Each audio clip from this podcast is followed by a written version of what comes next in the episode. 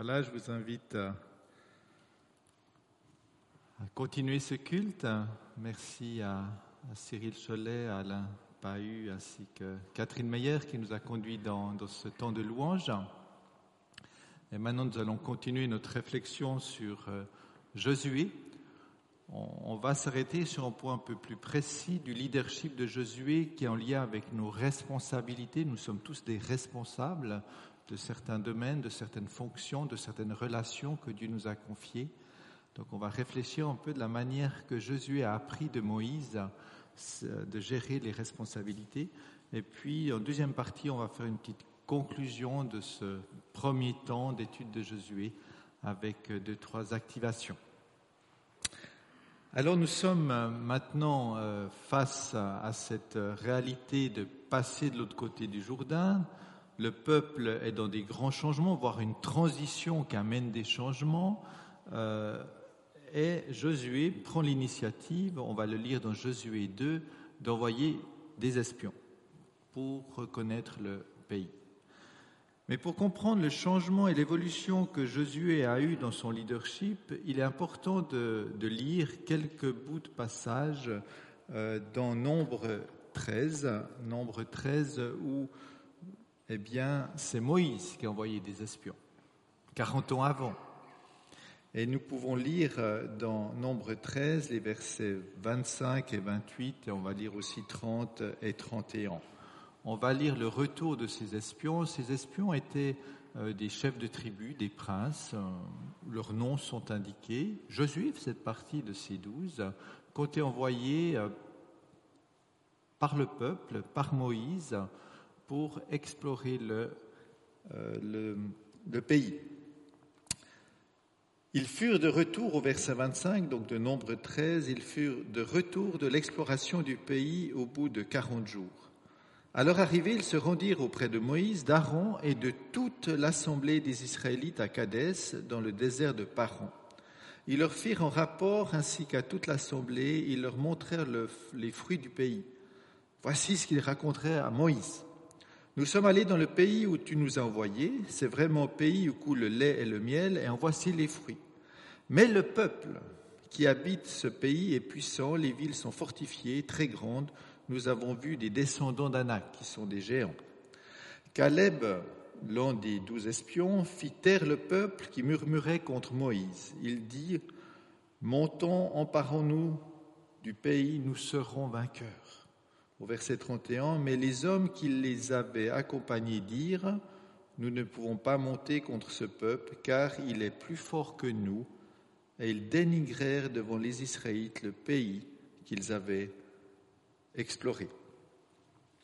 Donc nous sommes dans une situation de rapport, de rapport euh, devant tout le public, devant toute l'assemblée d'Israël. Et, en fait, les douze espions disent, oui, tout ce que Dieu nous a dit sur ce pays, c'est vrai.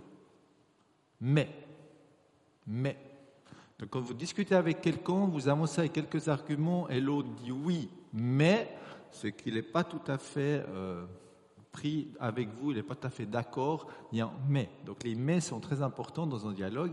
Et là, il y a un gros mais. Le gros mais, le pays est puissant, les villes sont fortifiées et il y a même des géants. Et là, il y a un dialogue qui commence à se passer entre Caleb et Josué, qui, eux, voient un peu plus loin que ces blocages humains et le reste des espions. Caleb et Josué disent, montons, emparons-nous de ce pays, nous serons vainqueurs, car l'Éternel est avec nous. C'est dans, dans, ce passage de nombre 13, il dit, parce, pas parce qu'on est les meilleurs, mais parce que l'Éternel est avec nous. Donc ils mettent leur confiance sur l'Éternel. Et puis le peuple dit, non, nous ne pouvons pas monter, car il est plus fort que nous. Choisissons notre chef et retournons en Égypte. Et c'est là où, dans toute une discussion après, il y a la gloire de Dieu qui est venue et que Josué et Caleb ont été mis à part par l'Éternel parce qu'ils étaient animés dans notre esprit, le, texte le dit, et puis le reste du peuple prend pour 40 ans de, de désert une année par jour qu'ils ont visité le pays. Alors c'est clair que cette expérience était assez traumatisante pour euh, Josué et quand il est de nouveau dans la même région devant ce pays apprendre qui n'a pas vraiment changé, il envoie des espions. Alors écoutons comment lui l'a fait.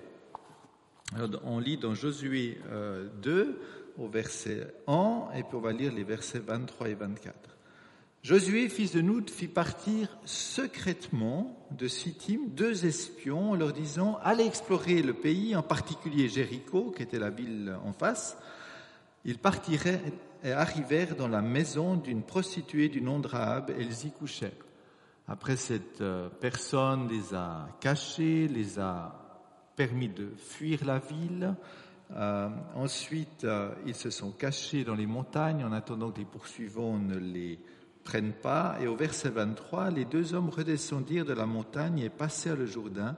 Ils vinrent vers Josué, fils de Noun, et lui racontèrent tout ce qui leur est arrivé. Ils lui dirent, c'est certain, l'Éternel a livré tout le pays entre nos mains, et même tous les habitants du pays tremblent devant nous. Donc Josué, il a appris de l'expérience de Moïse, et en fait, il a envoyé ces deux espions confidentiellement. Il n'a pas mis tout le peuple avec lui, il n'a pas annoncé qu'il faisait ça. En bon stratège militaire, il avait besoin d'une reconnaissance il prend ses responsabilités, il envoie deux personnes, on ne sait même pas leur nom, alors que les douze, on savait qui c'était. Et en fait, c'est des gens qui ont vécu cachés. Ils sont partis deux nuits de Josué, cachés, ils étaient cachés euh, chez Rahab, ils sont encore cachés dans la montagne, ils ont vécu tout le temps cachés, ils sont venus donner rapport qu'à Josué. Et là, on voit que Josué, il a appris de l'expérience de Moïse que certaines choses ne peuvent pas se faire devant tout le monde et avec tout le monde, et pas pour créer de la euh, de l'incertitude, voire des rumeurs, voire de la peur. Il a assumé en tant que responsable ce qu'il devait faire, mais dans la confidentialité. On sent une certaine solitude du leader dans cette démarche.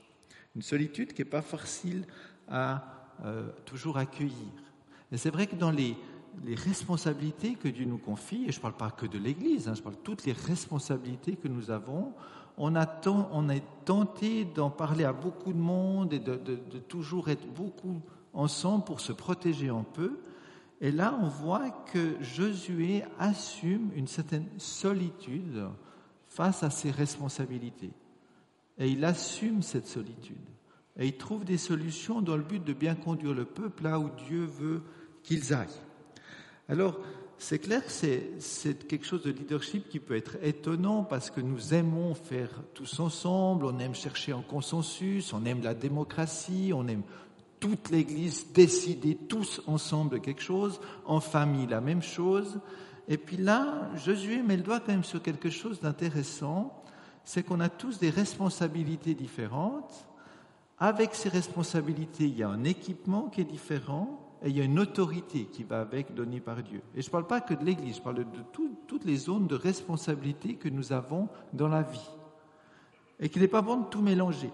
Parce qu'en mélangeant tout, ben, tout à coup, c'est ce que Moïse a fait, on met des poids sur des gens qui ne sont pas capables de gérer la nouvelle, de gérer le défi, de gérer, de voir ce qu'il y a au-delà des problèmes humains. Et là, il y a quelque chose à découvrir de Josué qu'il ose seul assumer sa tâche de responsable. Et il ne se cache pas derrière euh, la démocratie ou derrière l'Assemblée. En tant que chef, il décide de ce qui est juste de faire et il y assume. Et il y a peut-être quelque chose à apprendre parce que dans nos vies, il y a beaucoup de choses en fait qu'on est appelé à assumer seul.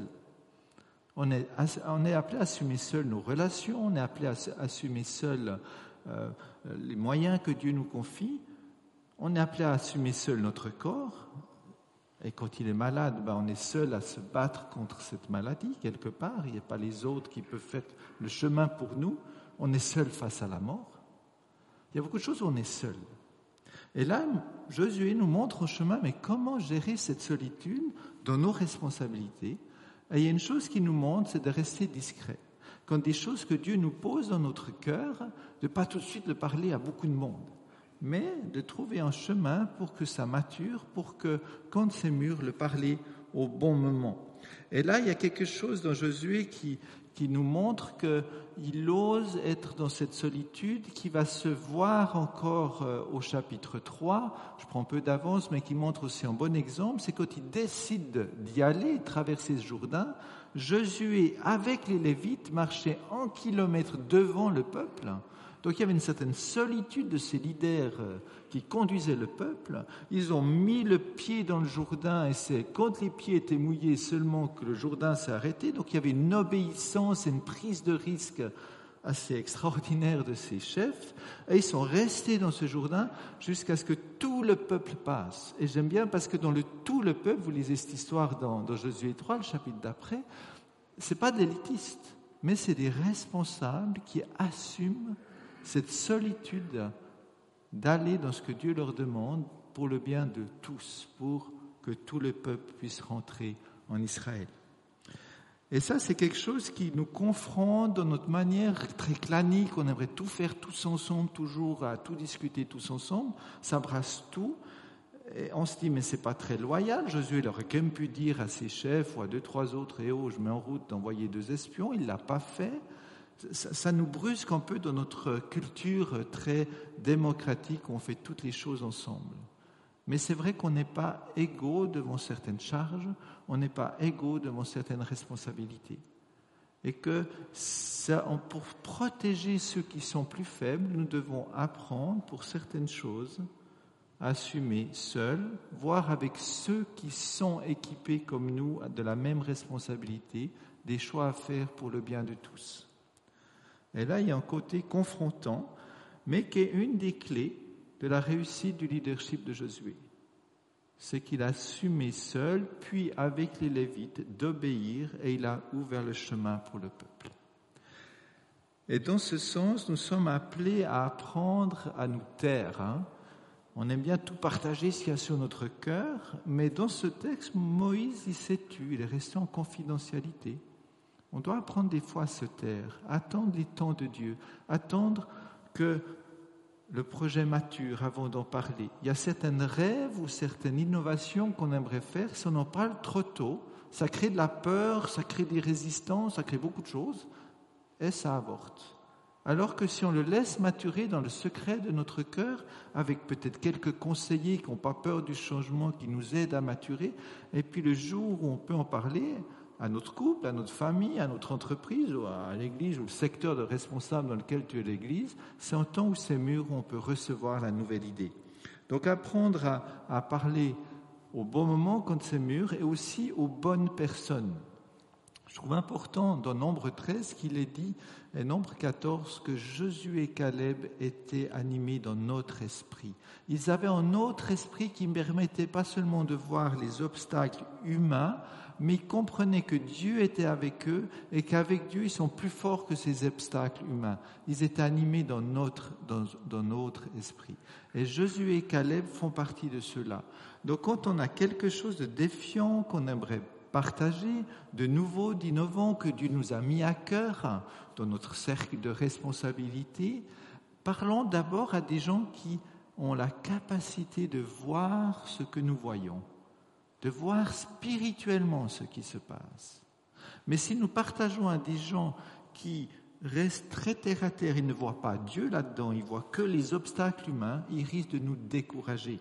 Et le découragement, on l'a vu, est une puissance spirituelle dangereuse. Donc là, il y a, dans notre manière de conduire nos responsabilités, apprendre à partager avec des gens qui arrivent à voir comme nous voyons. Josué et Caleb, animés de notre esprit, voyaient que ce n'était pas ces géants, ce n'était pas ces forteresses qui posaient un problème à Dieu. Ils le voyaient.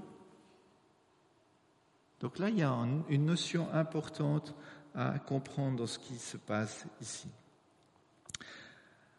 Alors, regardons maintenant comment Jésus a fait. Alors, on est un peu dans la, synthèse de ces quatre premiers messages, on peut en résumer. Et si on regarde humainement, humainement, Josué est à peu près dans la même région où était Moïse. Humainement, il y a toujours les villes fortifiées, il y a toujours les géants, il y a toujours ce Jourdain à traverser. Josué ne connaissait pas beaucoup plus ce pays que les autres, et puis en plus, il avait 40 ans de plus, donc il est plus vieux. Donc il y avait des obstacles qui étaient là.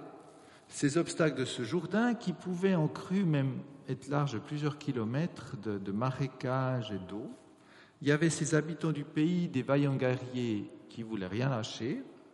Et puis il y avait aussi euh, cette ignorance. ils ne savaient pas dans quoi ils allaient, l'inconnu. Hein. la peur du changement est toujours liée à l'inconnu, sans parler qu'il était déjà vieux. Puis la grandeur de ce pays à conquérir, il se dit, moi j'en ai encore pour quelques années à vivre pour le, pour le faire. C'était important. Et ce que je trouve intéressant, c'est comment Dieu a parlé à, à Moïse face à ces obstacles. Et ça, c'est important de comprendre pour après les propres obstacles que nous avons dans nos propres vies de défis. Face au Jourdain, Josué dit Je suis avec toi comme j'étais avec Moïse. Ça veut dire quoi Dans Josué en 5, il dit bah, Comme j'ai ouvert la mer Rouge pour Moïse, je vais ouvrir le Jourdain pour toi. Je suis avec toi comme j'étais avec Moïse. Donc, face à l'obstacle humain du Jourdain, il y a une parole, une promesse de Dieu qui rappelle à Josué que c'est possible. Les habitants du pays, Josué en 5, personne ne pourra te résister tant que tu vivras. Donc c'est plus tellement les villes fortifiées, les géants et, tous ces ennemis contre Israël qui étaient le problème. Parce que Dieu a dit à Josué, personne ne pourra te résister. Donc quand Dieu le dit, c'est une promesse sur laquelle, Dieu, euh, sur laquelle Josué peut s'appeler.